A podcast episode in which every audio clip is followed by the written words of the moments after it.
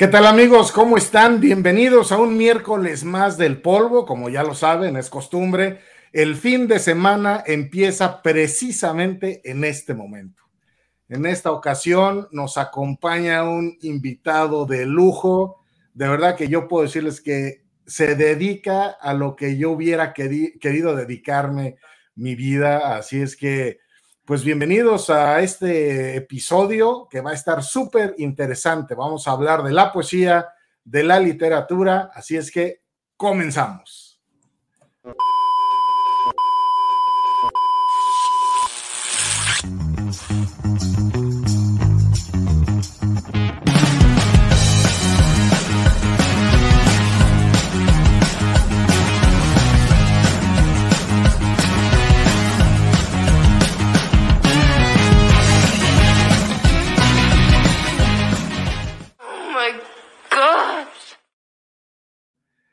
Jóvenes ilustres, muy buenas noches. Jorge, Pablito, José, mi queridísimo Javier, bienvenido. Gracias por acompañarnos. ¿Cómo están? Buenas noches.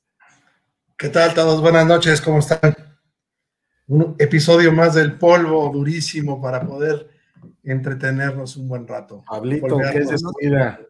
Pues hola, hola a todos. Pues buenas noches. También muy, muy interesante que luce el programa el día de hoy. Tenemos, como decías, mi buen Jaime, un buen invitado, un extraordinario invitado. Yo creo que este, vamos a tener tiempo de conversar con él largo y tendido en un rato más.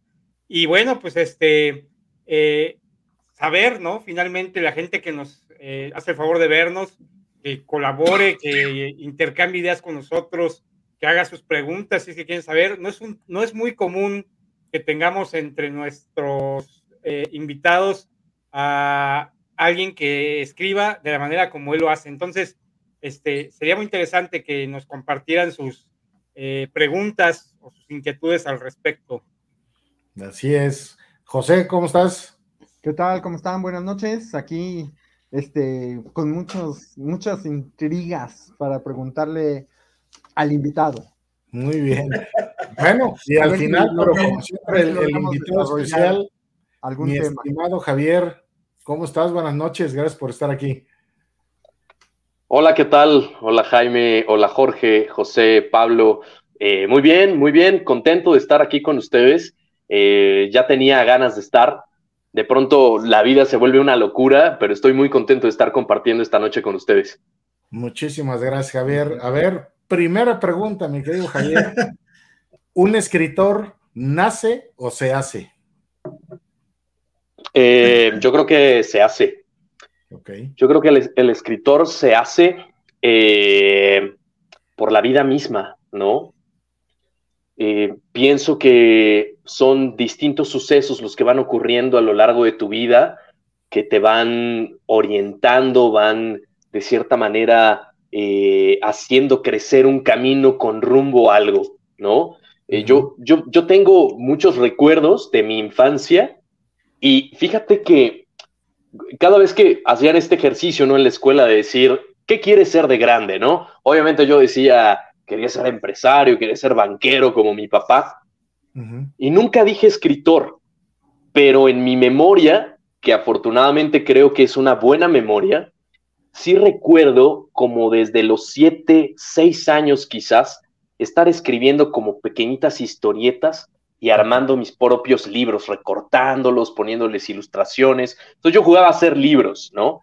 Eh, creo que definitivamente yo pienso que, que, por la influencia que tienes a lo largo de tu vida, en tu infancia, creo que el escritor se hace.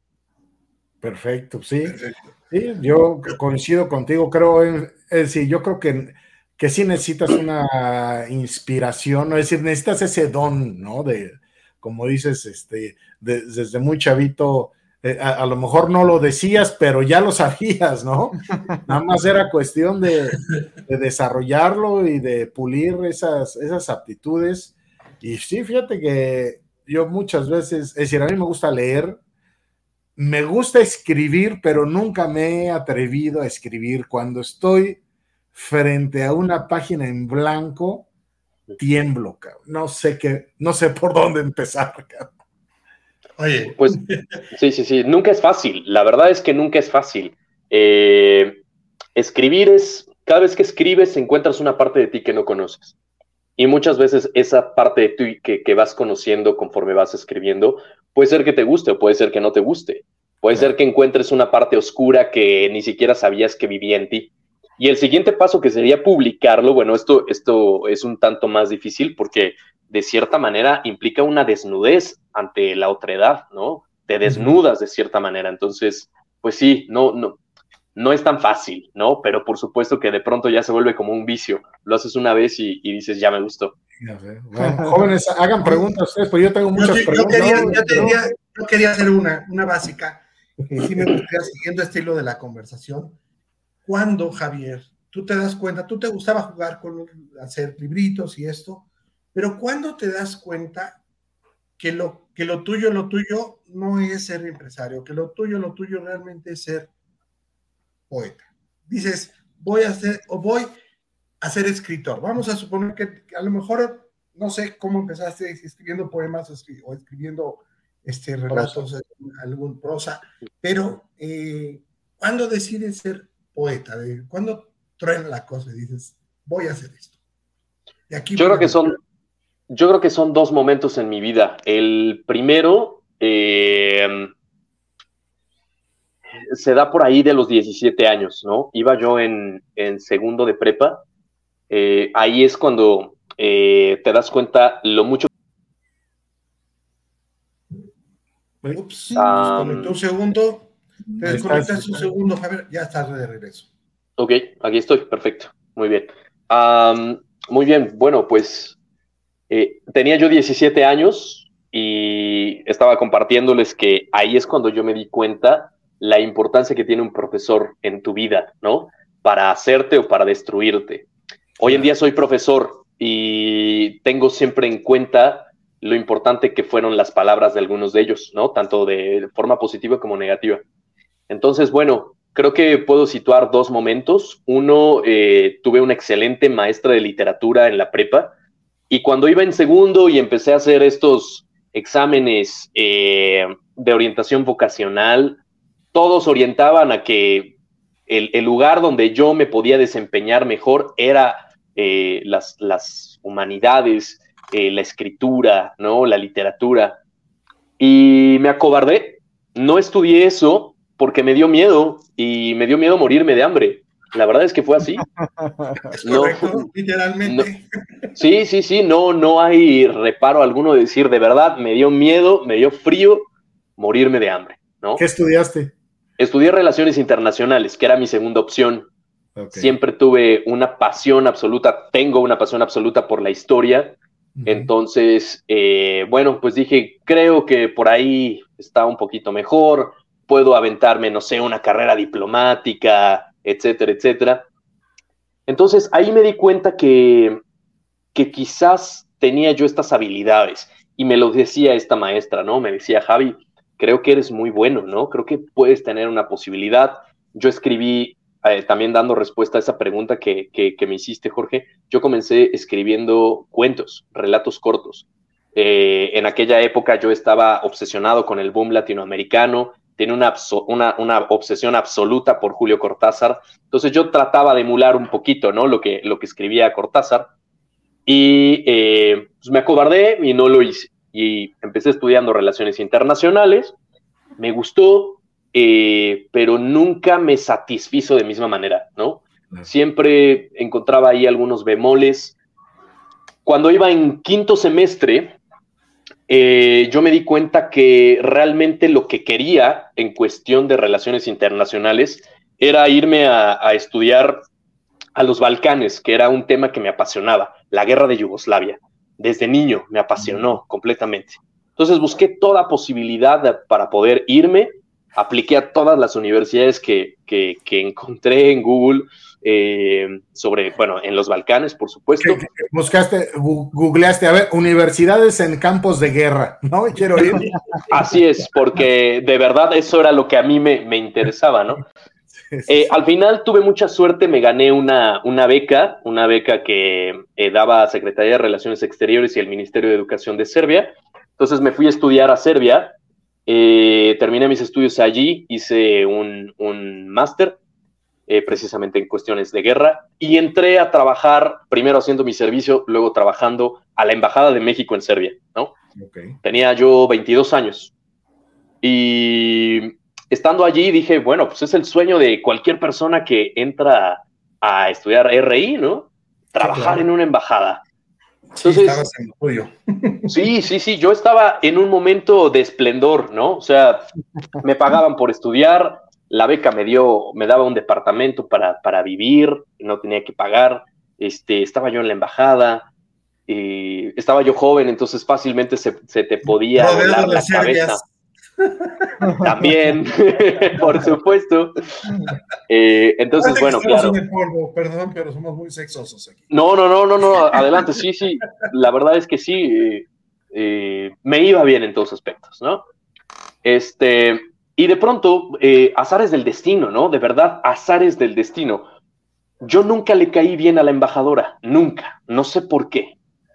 Y empecé a tener roces con ella a un grado en el que algún día, eh, de cierta manera... le escribiste un poema. No, no, no se lo merecía, no se merecía. Se llama, eh, envidia, se llama envidia. un día nos, peleamos y eh, me quiso echar, ¿no? Entonces se acercó a mí el ministro, que era el segundo a cargo, y me dijo, licenciado, la embajadora no lo quiere aquí y se tiene que ir. La única posibilidad de que se quede trabajando en la embajada es que esté a mi cargo y que estoy en el área de cultura, ya no en el área de política. Y dije, ok, pues me quedo en el área de cultura, me quedé y me dijo, ok, lo primero que tienes que hacer son dos cosas. Una, tienes que organizar un homenaje a Carlos Fuentes que acaba de fallecer. Y dos, tienes que organizar toda la biblioteca de la embajada, que es la biblioteca en español más grande de Europa del Este. que, pensando, pensando que te ibas a renunciar, te mandaron exactamente a donde querías. mandaron a la guerra. Y llegué, y, ah, bueno, claro, en ese momento también eh, los fines de semana me iba a la zona de conflicto para cubrir para tomar nota, para vender las notas a algunos medios, etcétera, etcétera. El periodismo era lo que me llamaba la atención, más, más bien, ¿no? No la parte diplomática. Me daba mucha flojera, la pretensión, el, traje todo el tiempo. Eso no me gustaba, ¿no? Entonces, llego, veo los libros, primeras ediciones de Octavio Paz, de José Emilio Pacheco, me empieza a volar la cabeza, ¿no? Y organizo el evento, nos va fenomenal y de pronto me encuentro, ¿no? Hay una, unas cajas olvidadas, sí, tremendas. Y les digo, ¿y esos libros? No, pues son libros repetidos, este, acomódalos y si no encuentras sitio, pues mándalos por ahí. ¿Los puedo tomar? Sí, si hay alguno que te sirve, pues adelante. Pues me empecé a hacer como de un acervo, ¿no? De, de libros de poesía. Y como, un, como arte de magia volvió en mí la poesía que no me atrevía a escribir, pero que mucha gente en, aquella, en aquel momento yo ya estaba trabajando también como editor en una revista bilingüe en Serbia que tenía, eh, tenía una relación con la universidad. Y todos me decían, oye, pues escribes crónica, ¿no? Eh, algunos, algunos textos, pero en realidad es como prosa poética, ¿por qué no escribes poesía? dije, no, pues no, no, la poesía no, no, nunca lo he contemplado, ¿no?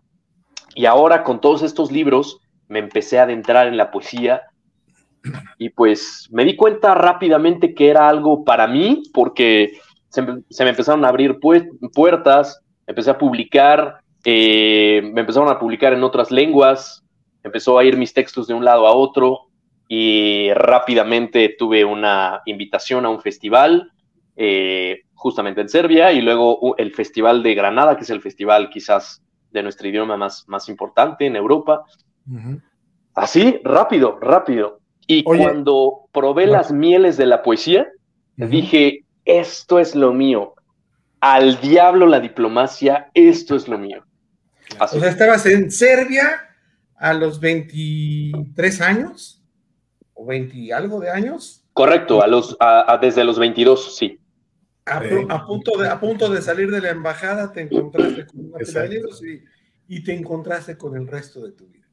Así es, así es. Bien dice Alex, ¿no? Que luego los papás la regamos cuando le cortamos la vocación a los hijos, ¿no?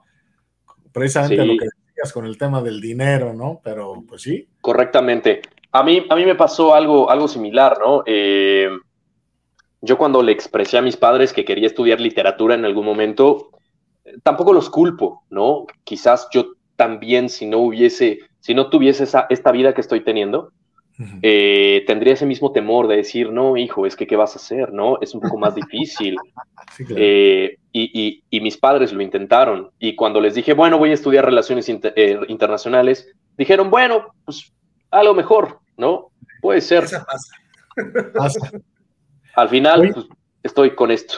Oye, y la poesía, la poesía, generalmente yo creo todos, o por lo menos yo, eh, siempre la, relacionamos con temas del corazón, temas de amor, las musas que nos inspiran, ¿no? Este, ¿Es así? ¿La poesía necesariamente tiene que hablar de cuestiones de amor? O de protesta también. Tienes poesía de protesta que es muy social, ¿no? Pues, sí, también. Yo creo que la, poesía, la poesía se escribe porque cuando muchas veces me preguntan, ¿no? ¿Por qué escribir poesía? ¿Por qué escribimos poesía y no escribir narrativa? ¿No? el propósito de la, de la narrativa siempre es ser lo más descriptivo posible para que tú te sitúes en ese lugar que te están describiendo. Claro. Ese es el propósito.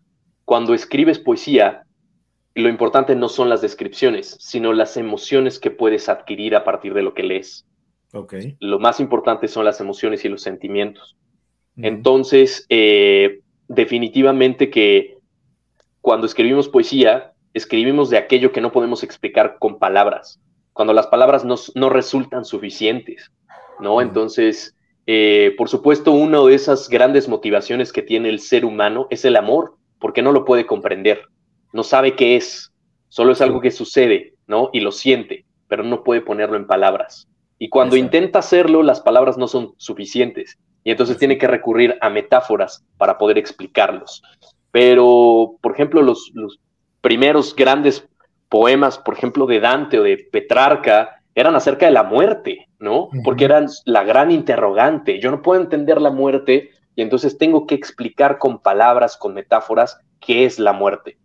Pero por supuesto, una de las grandes eh, motivaciones e interrogantes del hombre es el amor. Entonces, yo les podría decir eh, de manera personal, por supuesto, que escribo mucho, mucho del amor, pero escribo de todas aquellas cosas que mueven mi corazón, ¿no? El amor, la muerte, eh, una pérdida, el desamor, por supuesto, la parte social. Entonces, creo que es todo aquello que te mueve el corazón. Aquí, Oye, Javi, fíjate que, que yo pensaba eh, cuando, cuando estuvimos platicando para que vinieras, te, visualizaba en el programa y la verdad es que visualizaba atrás de ti un librero, ¿no? Por supuesto lleno de libros, pero también lleno de reconocimientos. Eh, sé por lo que he visto en, en, tu, en tu, biografía. En las redes este, sociales. Que, que pues, has recibido muchos premios, ¿no? O sea, eh, definitivamente el hecho de que ya alguien eh, valore ¿no? lo que tú haces, más allá de que tú lo haces por el gusto de hacerlo, porque, porque hay una diferencia, ¿no? O sea, cuando lo haces por el tema, que si bien pues lo económico no cae mal, ¿no? O sea, pues bien, vender libros y, y tener negocio por ese lado, pero también la, la satisfacción, ¿no? Que te da el que te premien por algo que estás haciendo, que te das cuenta que realmente alguien, lo que decías hace un rato, ¿no? Por eso me surgió la duda, esta de que, eh, pues lo que, lo que tú tratas de expresar, que tienes en tu corazón, no siempre nos sale, ¿no? O sea, ¿cómo logras realmente que, que ya escribiste algo en un papel y lo lees, a lo mejor lo lees en voz alta y dices, este es, güey, este es el chingón, cabrón, este es el que, el que va a ser un pinche bestseller. Y entonces vas y lo imprimes y la chingada, y resulta ser un pinche bestseller, güey. ¿Cómo te das cuenta de eso cuando, cuando lo lees en voz alta? Porque, digo, la verdad, lo único que yo he ganado escribiendo algo, eh, que ya mis amigos aquí lo saben, fue una calaverita para un concurso de, de, que te van una maleta de carne, güey, para asar. Bueno, así se empieza, cabrón. E, ese fue mi pinche premio, güey. Mira, Pablito, tú puedes decir que ganaste ese premio y además publicaron tu calaverita, cabrón. Además se la publicaron, güey. Pero, pero bueno, güey, no sabes lo que va a pasar. Digo, yo la aventé así como avientas cualquier cosa, pero pues tú no. Yo creo que lo tuyo merece más, este, eh, no sé, más estudio, más, este... Eh, más atención. arrugas la hoja, güey. O sea, la lees en voz alta y dices, esta madre no sirve, chingues, arrugas la hoja y la tiras. ¿Qué hace? ¿Qué te hace ver que, que eso va a triunfar, güey? Eh, bueno, son aquí varias, varias preguntas, me encantan. Eh, la primera, eh, que de, quizás porque no hay un librero atrás. Tengo un librero afortunadamente grande, pero está abajo y el, motivo por el cual no, no estoy ahí es por, por la otra parte de mi vida. Tengo dos hijos, tengo una niña de seis años y tengo un bebé de siete meses entonces, si estoy afuera, va a ser un caos. Entonces, me vine a encerrar al cuarto del bebé y aquí, aquí, aquí estoy. Eh, luego, eh, referente a, esta parte de, los, ¿cómo, ¿cómo me puedo dar cuenta de un éxito? Que por cierto, Pablo, tú ganaste una calaverita, yo nunca gané las calaveritas. Ahí, está, ¿no? Ahí, se compensa algo, güey. Tenías que seguir escribiendo calaveras. Eh, así es, así es. Eh, yo creo que se tiene que lograr un, equilibrio. Fíjate que yo siempre hago una recomendación eh, que, se puede, de, hecho, bifurcar, ¿no? Hablando de, manera personal y con, con otros. Yo siempre le recomiendo a mis autores, ¿no? Porque digo, además de ser escritor, soy, soy editor, ¿no? Tengo una, editorial y soy agente literario. Yo siempre le, recomiendo a mis autores tener eh, dos tipos de lectores. El que te aplaude y el que te critica. Y que sean como de tus 100% de confianza, ¿no? Yo sé que si yo le enseño a mi mamá, por ejemplo, no un texto, me va a decir, hijo, está precioso, eres el mejor poeta del mundo, ¿no? Eh, aunque esté feo, aunque no tenga el mínimo esfuerzo. Pero también tengo a ese otro lector que me dice, Javi, hay que cambiar esto, Javi, esto no sirve, Javi, hay que cambiarle, bla, bla, bla, ¿no? Eh, eso genera una especie de equilibrio. Está ese lector que te apapacha, que te da las ganas de seguir adelante, y está ese otro lector que te critica, ¿no? Eh, y que te hace crecer y que te exige, de cierta manera, mejorar. Y yo creo que ese mismo ejercicio lo deberemos de llevar nosotros todo el tiempo. Eh, si yo soy lo suficiente, bueno, si, si yo soy realmente crítico conmigo mismo y duro conmigo mismo, jamás voy a publicar. Esto le sucede mucho a los escritores. De decir, no, es que no es suficiente, es que tengo que mejorar, mejorar, mejorar. Y de pronto modificas tanto el texto que lo perdiste, ¿no? Mm, entonces, eh, tienes que ser crítico contigo, duro, pero no en un extremo, si no, nunca lo vas, nunca vas a publicar, ¿no? Y la sensación de publicar es bellísima, independientemente de si le va bien, si vende 100 ejemplares, si vende 1000 ejemplares, si vende 10 ejemplares, si obtiene premios o no, si te leen o no, si lo critican o no. La sensación de publicar un libro es, es maravillosa, ¿no? Es preciosa. Eh, y tampoco podemos ser tan nobles con nosotros mismos de decir, bueno, ya esto que escribí, arriba, las redes, a publicar y demás. Creo que tenemos que hacer un esfuerzo. Eh, siempre hemos dicho que la poesía, toda la poesía ya está escrita, ¿no? Todas las cosas que existen en el mundo probablemente ya se hayan dicho. La cosa ahora es buscar la forma de, una, de, decirlo de una manera diferente, ¿no? Ese es nuestro ejercicio. Pero yo creo que sin ese equilibrio mm, se pierde todo. Perfecto. Oye, yo, yo que eh, me gustaría saber, ahora que has, tocado el tema, finalmente sí te convertiste en un empresario, como también planeaste de chiquito. Quizás no del tipo de empresa que planeabas cuando, cuando pensabas en eso, pero eres un empresario y, eres y tienes tu propia editorial, que eso es bastante poderoso, o estás publicando otros autores. Eso pues ya habla mucho. Estás como director, ¿no? Director de la editorial, Sí, sí. Perfecto. Y, todo eso, cuando tú estás leyendo a estos autores nuevos o, ya renombrados, que confían en ti y te dan sus textos para, leer y esto, ¿cómo, ¿cómo logras saber a quién editar y a quién no? ¿Cómo dices, bueno, vamos a publicar a, fulano, Sultano, tienes que pulir más tu, tu obra? ¿Qué estudios o qué te llevó hacia allá? Porque tú tomaste otro tipo de estudios, tus estudios no fueron sobre literatura, o no sé si ya hayas tomado después, pero ¿cómo logras hacer ese trabajo? Que debe ser complicado. ¿Te sale natural? Porque siento que mucho de lo tuyo es más natural que, que técnico. ¿Es correcto mi percepción? Yo creo que es una combinación de, de ambas cosas. Eh, es cierto que, que, tengo esos, esos estudios eh, más relacionados a la parte social, ¿no? Social, histórica. Eh, sin embargo, empecé muy joven en la parte de los medios de comunicación, con el periodismo. Empecé a los 19. Entonces, la parte, por ejemplo, de la corrección de estilo y la edición, eh, la fui aprendiendo precisamente en el medio periodístico. Ahí fue donde yo me fui curtiendo, ¿no? O sea, teníamos a nuestro, a nuestro jefe de información y que te corregía y que te decía esto no, está en desorden, hay que escribirlo de esta manera, bla, bla, bla. Entonces me fui curtiendo. Eh, después, eh, a los 23 más o menos, que empecé de editor de esta, de esta revista en, en Serbia, esta revista bilingüe, también me fui curtiendo de los que más, más sabían. Y ya después eh, sí aproveché el tiempo e hice eh, algunos diplomados y un posgrado relacionado a literatura.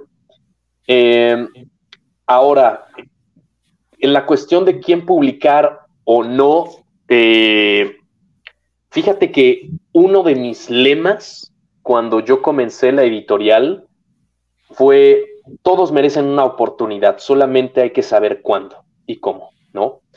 Eh, yo comienzo la editorial porque de manera muy fortuita. Yo estoy viviendo en, Serbia, después paso un tiempo en España, después me regreso a México. En Serbia y en España me va bastante bien. Regreso a México y regreso de cierta manera confiado de decir, bueno, si me fue bien en el extranjero, obviamente en mi tierra me va a ir mucho mejor. Y la verdad es que no, no, nada, nada. Y yo voy tocando puertas y quiero publicar mis primeros dos libros y puertas completamente cerradas.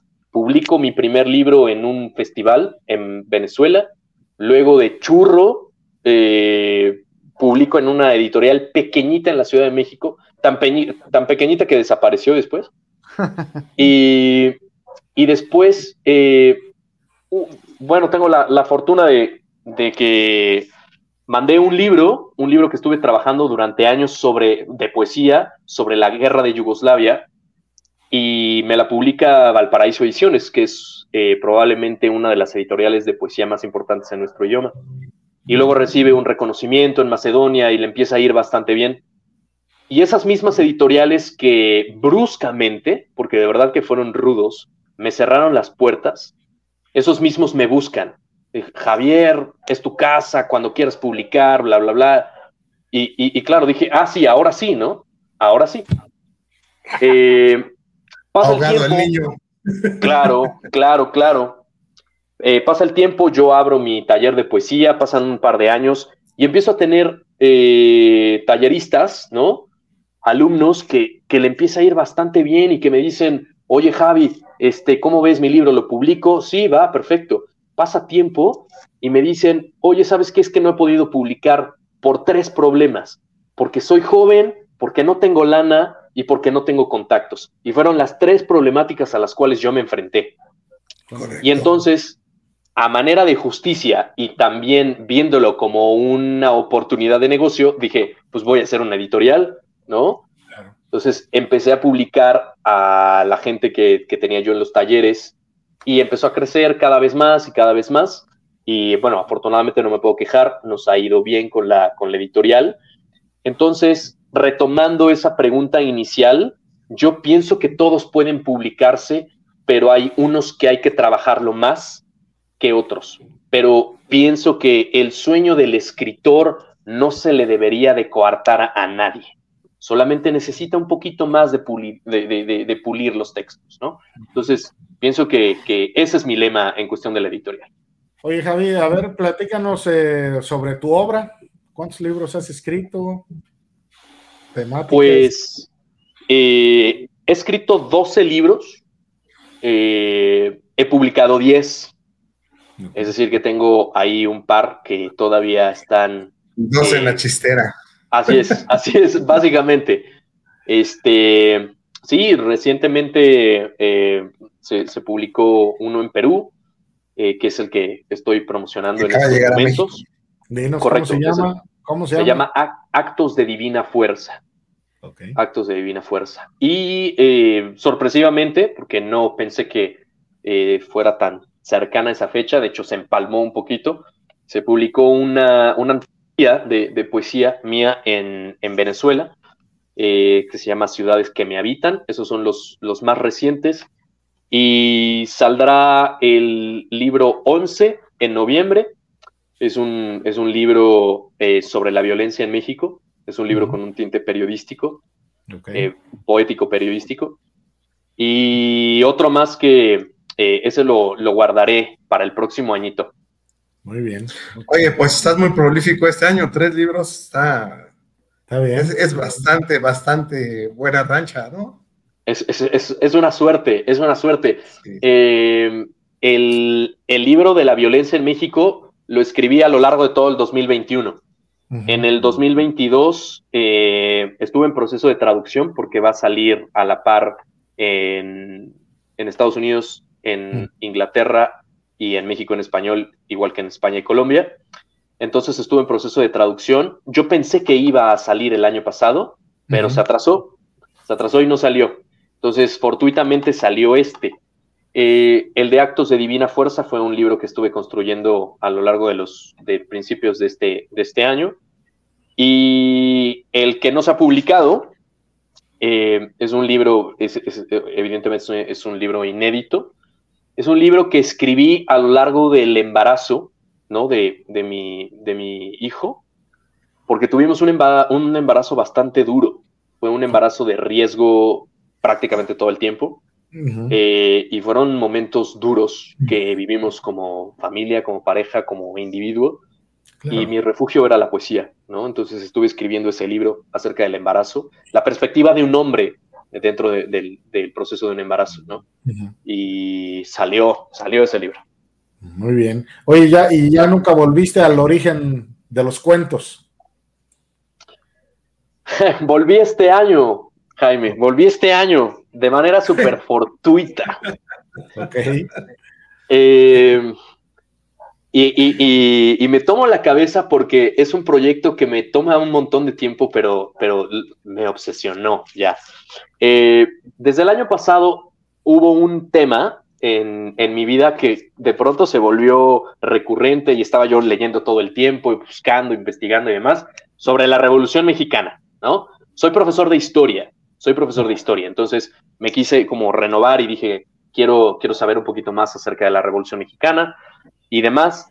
Y eh, de pronto le dije a mi esposa, ¿sabes qué? Quiero, quiero investigar acerca de las haciendas eh, que, vivieron un proceso bélico en, el, en, la Revolución Mexicana.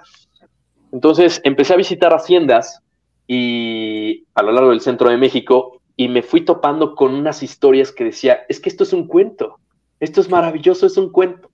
Entonces visitaba yo las haciendas y empezaba yo a escribir, ¿no? y ya se los enseñaba a, los que me compartían la, historia. Pedía yo permiso, si podía yo utilizar como los nombres y demás. Sí, sí, claro, adelante. Entonces, después de tantos años, por fin me animé a escribir nuevamente cuento. Bueno. pues, lo, vamos a esperar este, con, muchas ganas para, en cuanto lo publiques, poder leer. Muchas gracias esas, esas historias relacionadas con, las, con las haciendas. Oye, y en materia técnica, este, ¿qué, ¿cuál es la diferencia entre un poema y un soneto? ¿O un soneto es parte de un poema? ¿Cómo es la cosa ahí? El soneto es una, una forma de poema. El soneto es una estructura un poquito más estricta, ¿no? construido de cuatro párrafos, ¿no? Que están construidos eh, con un propósito que es la rima, ¿no? Existen varias formas de rima, A-B-A-B o A-A-B-B, ¿no? Eh, pero digamos que en términos muy generales, el soneto es un texto corto que tiene como propósito la rima, ¿no? Eh, obviamente en ese mismo sentido, la silabación es, es, muy, muy adecuada. Y eh, la poesía o, el, poema en general puede haber otros tipos, ¿no? Puede ser eh, un, un, soneto, ¿no? Puede ser un poema construido con verso libre, verso blanco, alejandrinos, etcétera, etcétera. Entonces, el soneto es una forma de poema. Ok. Y por 100 mil pesos Sí, exacto. La siguiente pregunta. No, pregunto lo, siguiente, pues, te digo, no tiene nada que ver, tenía yo la curiosidad de saber la, diferencia, ¿no? Técnica entre uno y otro. Pero a ver, la, como tú dices, la, poesía es este, encontrar la manera de, transmitir emociones, ¿no? Eh, cosas que uno no necesariamente puede describir con palabras este, en un momento dado. Pero a ver, vámonos al mundo terrenal.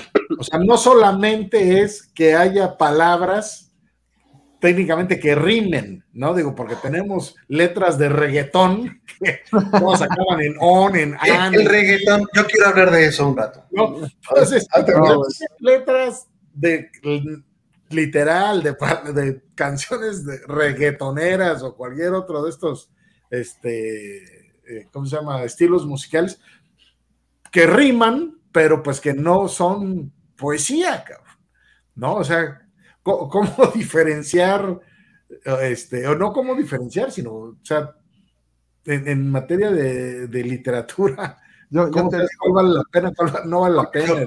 Porque Oye, antes no lleva ritmo de punch, punch, punch. a ver, antes de que dé el veredicto, porque ya, ya diste tú tu veredicto de que eso no es poesía. Yo le preguntaré a Javier, si eso se podría considerar. Ok, razón.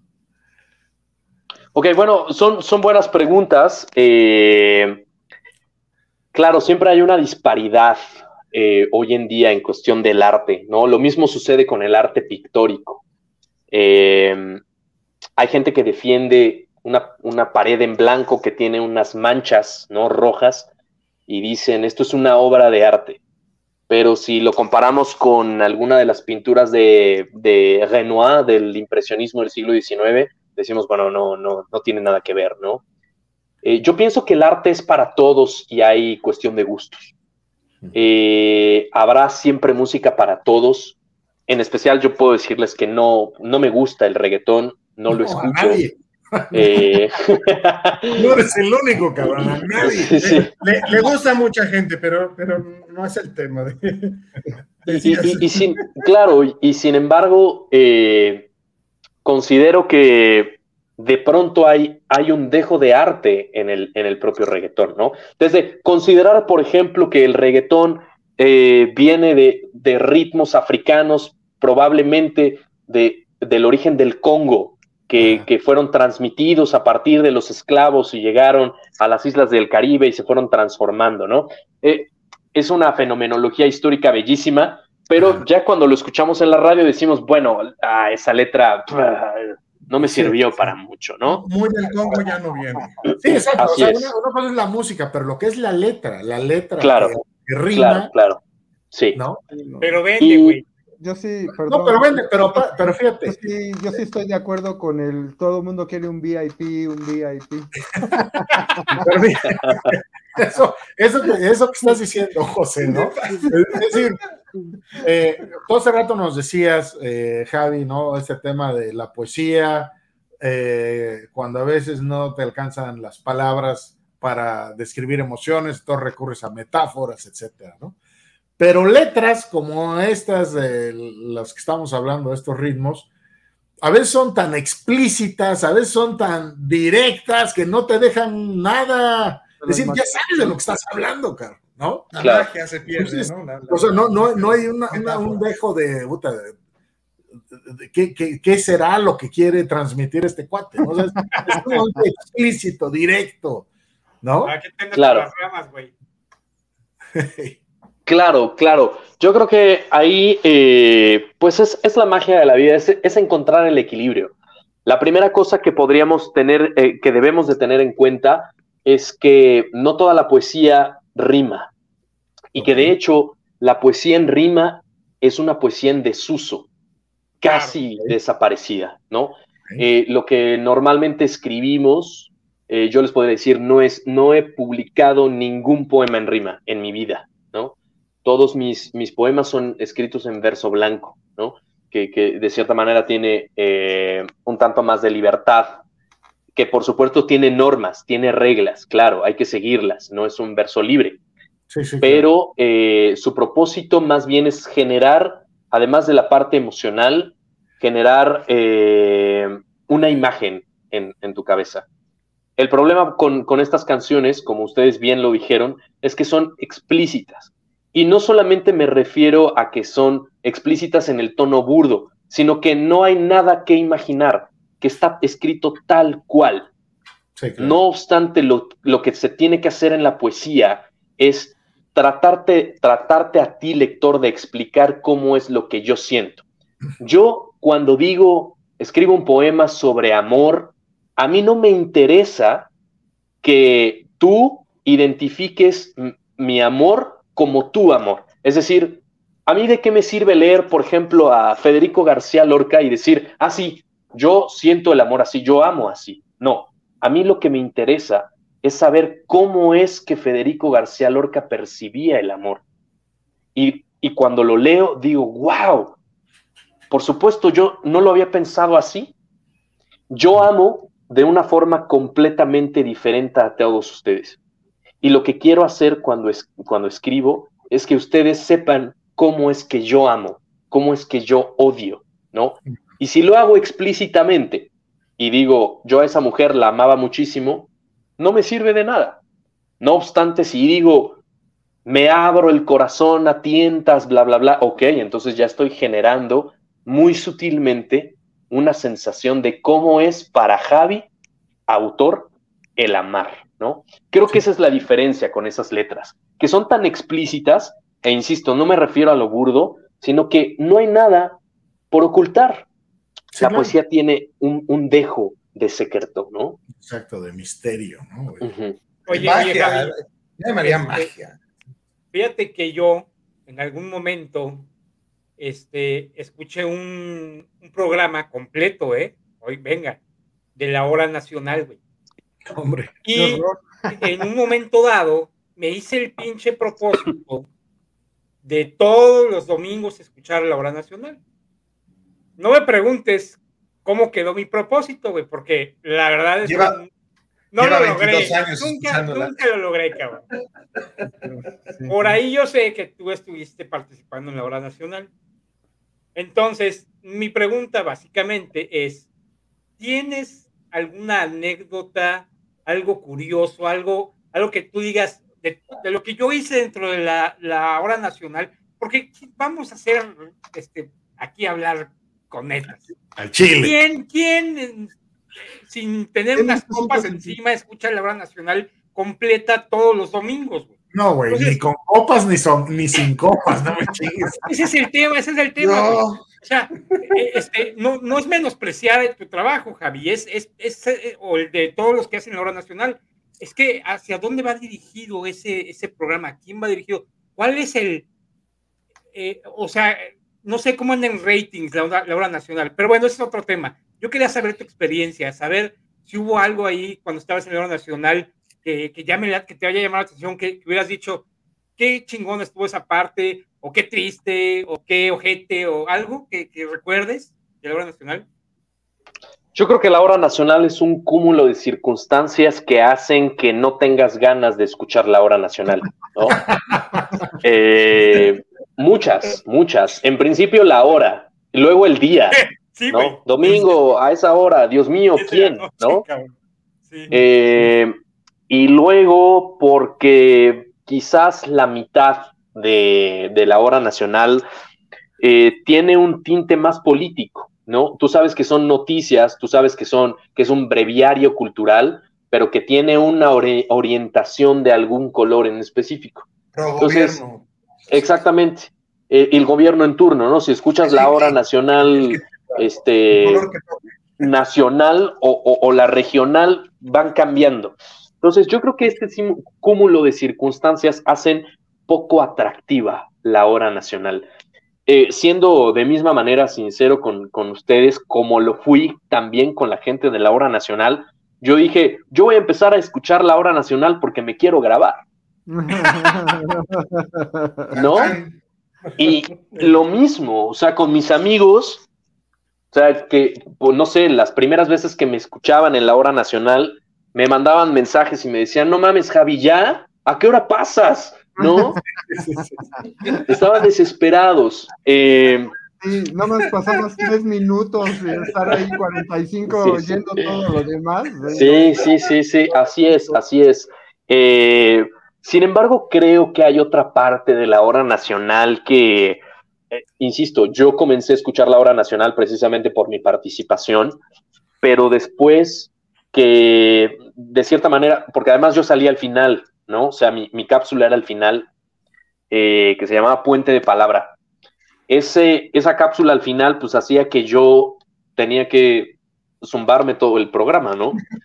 Y, y en esa escucha me di cuenta que había muchas cosas que valían la pena, sobre todo de una temática que era muy recurrente, me parece que sigue siendo recurrente en la hora nacional y que ha sido un tema por el cual yo he luchado mucho como artista, que es darle voz a las culturas originarias en México. Eso me encanta de la hora nacional, ¿no? Siempre tiene un espacio para los regionalismos, para las lenguas originarias, para los pueblos originarios. Eh, entonces, eso es lo que me encanta, eso es lo que, lo que siempre eh, voy a recordar de la hora nacional y, y que lamentablemente volvemos a lo mismo. Yo me enfrento hoy en día en una problemática de que pues solamente que estoy de viaje y voy en el auto tengo la posibilidad de escucharlo. Si no, dada las circunstancias de ser padre de familia, domingo a las 10 de la noche, me es imposible escucharlo. No todo me gusta, pero hay algunas cosas que, me, que aprendí a que me gustaran, ¿no? Porque las conocí ahí. Pues, está padre. Además que si la hora nacional yo también la escuchaba justo en carro y tenía que desplazarme hacia algún lugar. oye, oye, Javi, y este, y hablando de, de tus libros, ahora sí que quien quiere comprar un libro de Javi, de Javier Gutiérrez Lozano, eh, puede hacerlo por, ¿en dónde? ¿En qué medios? ¿En qué librerías? ¿En Amazon los hay? ¿En qué formato? ¿Se puede descargar al Kindle? ¿Cómo está la onda? Pues sí, eh, hay, hay varias, varias formas. Eh, afortunadamente y desafortunadamente hay varios libros que están agotados. Eh, y que no, no, es tan fácil encontrarlos hasta que haya una reimpresión, una renegociación, etcétera, etcétera. Pero eh, se pueden adquirir en librerías eh, físicas, sí, hay algunos que son a manera de, impresión bajo demanda, ¿no? Por ejemplo, pueden ir a de una de las, de las populares, ¿no? Que no es Mm, cercanamente mi favorita, pero en Gandhi hay libros míos que están eh, en impresión bajo demanda, entonces vas, eh, pides el libro y al cabo de unos días te avisan, sabes que ya llegó, ¿no? Entonces ya puedes recogerlo. Eh, sin embargo, creo que lo más fácil sí es, es a través de, las, de las redes sociales, ¿no? Creo que es la forma más fácil. Hablando de Amazon, sí, hay algunos que están en Amazon, hay unos que están en formato digital y otros que están en formato impreso. Entonces, hay varios que se pueden conseguir en, Amazon. Eh, y otros, pues, donde realmente yo vendo más mis libros son en eventos, ¿no? En eventos, en presentaciones, en lecturas o a través de mis redes sociales, que me escriben y me dicen, oye, quiero un libro tuyo, me lo puedes mandar, sí, por supuesto, ¿no? O a través de... redes sociales, Javier? Eh, estoy en, sobre todo me muevo mucho en Instagram. En Instagram me pueden encontrar como arroba Gutiérrez Lozano. O también me pueden escribir directamente a mi sitio web, que es www.gutierrezlozano.com.mx. Ok. ¿Y también nos platicabas que das talleres, talleres de poesía? Correcto, doy talleres de poesía, sí, así es. podemos inscribir a esos talleres? de misma manera y con el mismo proceso puede ser a través del sitio web o puede ser a través de, Instagram. También estoy activo en Facebook. En Facebook estoy como eh, Gutiérrez Lozano Javier, pero sinceramente me muevo más en Instagram. Tengo una comunidad un poquito más eh, extensa y soy un poquito más dinámico ahí. ¿Así está bien ahí? ¿Así? Arroba Gutiérrez Lozano. Correcto, correcto. Perfecto. Pues Oye, Javier, este ¿a poco no puedes editar tú tus propios libros? O sea, ¿tienes problemas con las otras editoriales o por qué? Tengo yo dos libros que he publicado con mi propia editorial, pero de pronto, a ver, yo no lo veo mal, pero siempre ilusiona más que alguien más te, edite, ¿no? Te publique. Eh, yo me puedo publicar, por supuesto, e incluso económicamente me va mejor, porque yo no tengo nada que darle al editorial si la editorial es mía, ¿no? Sin embargo, siempre hace ilusión el que puedan publicarte en otros países, en otras editoriales que tienen quizás una mayor envergadura, etcétera, etcétera. Entonces, por eso es que varios de mis libros están, están agotados. Ok, ok. Oye, Javi, ¿cómo suena un poema de Javier Gutiérrez Lozano? ¿Tendrás por ahí alguno que, quieras compartirnos, que, algo, algo pequeñito. Muy bien, Pablito. Claro, este, no tengo aquí algún, algún, alguno de mis libros a la mano, pero por supuesto podemos buscar este, algo aquí en el, en el, en el otro teléfono. Eh, quizás podríamos buscar alguno de los, de los textos, pues de mi libro más reciente, ¿no? Podría ser esa una, una opción. O hablando de que es, este es un, programa eh, de mexicanos, podría pensar en, este, en este libro inédito eh, sobre la violencia en México. ¿no? Venga. Eh, bueno, vamos a, a leer, ¿qué será? Este puede ser. este es un, es un poema que, se, que lo escribo para una, eh, una persona que probablemente conozcan, ¿no? Eh, Marisela Escobedo, eh, una, una, activista que comenzó siendo activista de la manera más lamentable cuando asesinaron a su hija, ¿no? Sí. y después ella empezó a denunciar eh, todo el enredo que había entre autoridades y crimen organizado y, y ella terminó siendo asesinada, ¿no? Frente, frente a unas oficinas de gobierno en el estado de Chihuahua. Entonces, bueno, eh, este, este libro que se llama Lotería de los Quebrantos, que va a ser publicado en, en español eh, en, en, España, México y Colombia, es un libro que conforma 25 historias sobre 25 eh, personajes distintos que sufrieron algún tipo de violencia extrema, ¿no? Eh, y bueno, ella es una de los protagonistas, entonces este poema se titula La heroína y es así. ¿Recuerdas las tantas veces el miedo, la impotencia, la reunida fuerza para frenar la despedida, ¿Recuerdas cuánto el peso archivado, la verdad escrita sobre el agua y el olor? El olor a muerte tan vacía de muerte cuando no hay un cuerpo al que llorarle. ¿Recuerdas, Marisela, cada hombre, cada mínimo detalle para hacerle frente y no olvidar que el olvido habría sentenciado a la verdad a una doble muerte desolada? Y te aferraste y no viste pesadumbre ni dolor que te callara. Tuyas cuando dijiste ser la broma y la risa de una autoridad que te pintó la cara. Y te pintó la cara y te arrancó el cabello y desnuda entonces cubriendo todo lo que restaba de palabra con pancartas, te viste dueña de las calles y del sol que cae a plomo en este desierto de justicia que es nuestro país. Nos queda, Marisela, recordar tu nombre y sangrar tus tres ausencias y tragedias, pues pedir perdón no basta en esta tierra silenciada en este estado tan pequeño que tan grande le quedó tu nombre. Muy bien, wow. La verdad es que sí. Muy bien. Muy, muy, bueno. Gracias. Muy no te aplaudimos porque, porque no estamos acostumbrados a aplaudir. No, no, este, no, la verdad, muy, muy, muy intenso, la verdad, muy, mucha fuerza en, en el contenido del, del poema. Mucha tristeza. Eh, sí, es impotencia. Sí, impotencia, impotencia, claro. Eh, y la verdad es que muchísimas gracias por compartirlo con nosotros en, primicia. ¿eh? Claro, claro, eh, la verdad es que sí, la verdad es que sí. No, al contrario, muchas gracias, muchas gracias a ustedes. Muchas gracias. Pues Javier, te agradecemos muchísimo. Eh, este programa podría alargarse mucho más. La verdad es que platicar contigo es toda una aventura de cosas desconocidas para nosotros en nuestra mundana cotidianidad. Pero pues este Ojalá que pronto podamos volver a tenerte con nosotros.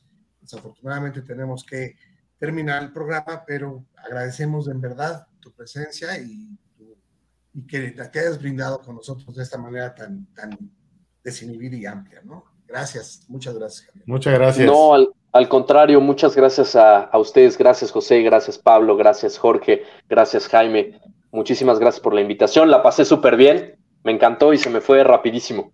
¿Eh? habrá que repetirlo. ojalá que sí, ojalá que sí. Muy bien. Muy bien. Pues a todos, muchas gracias. Nos vemos el próximo miércoles a las 8, como siempre, en su foro de confianza. Cuídense. Adiós. Bye. Bye.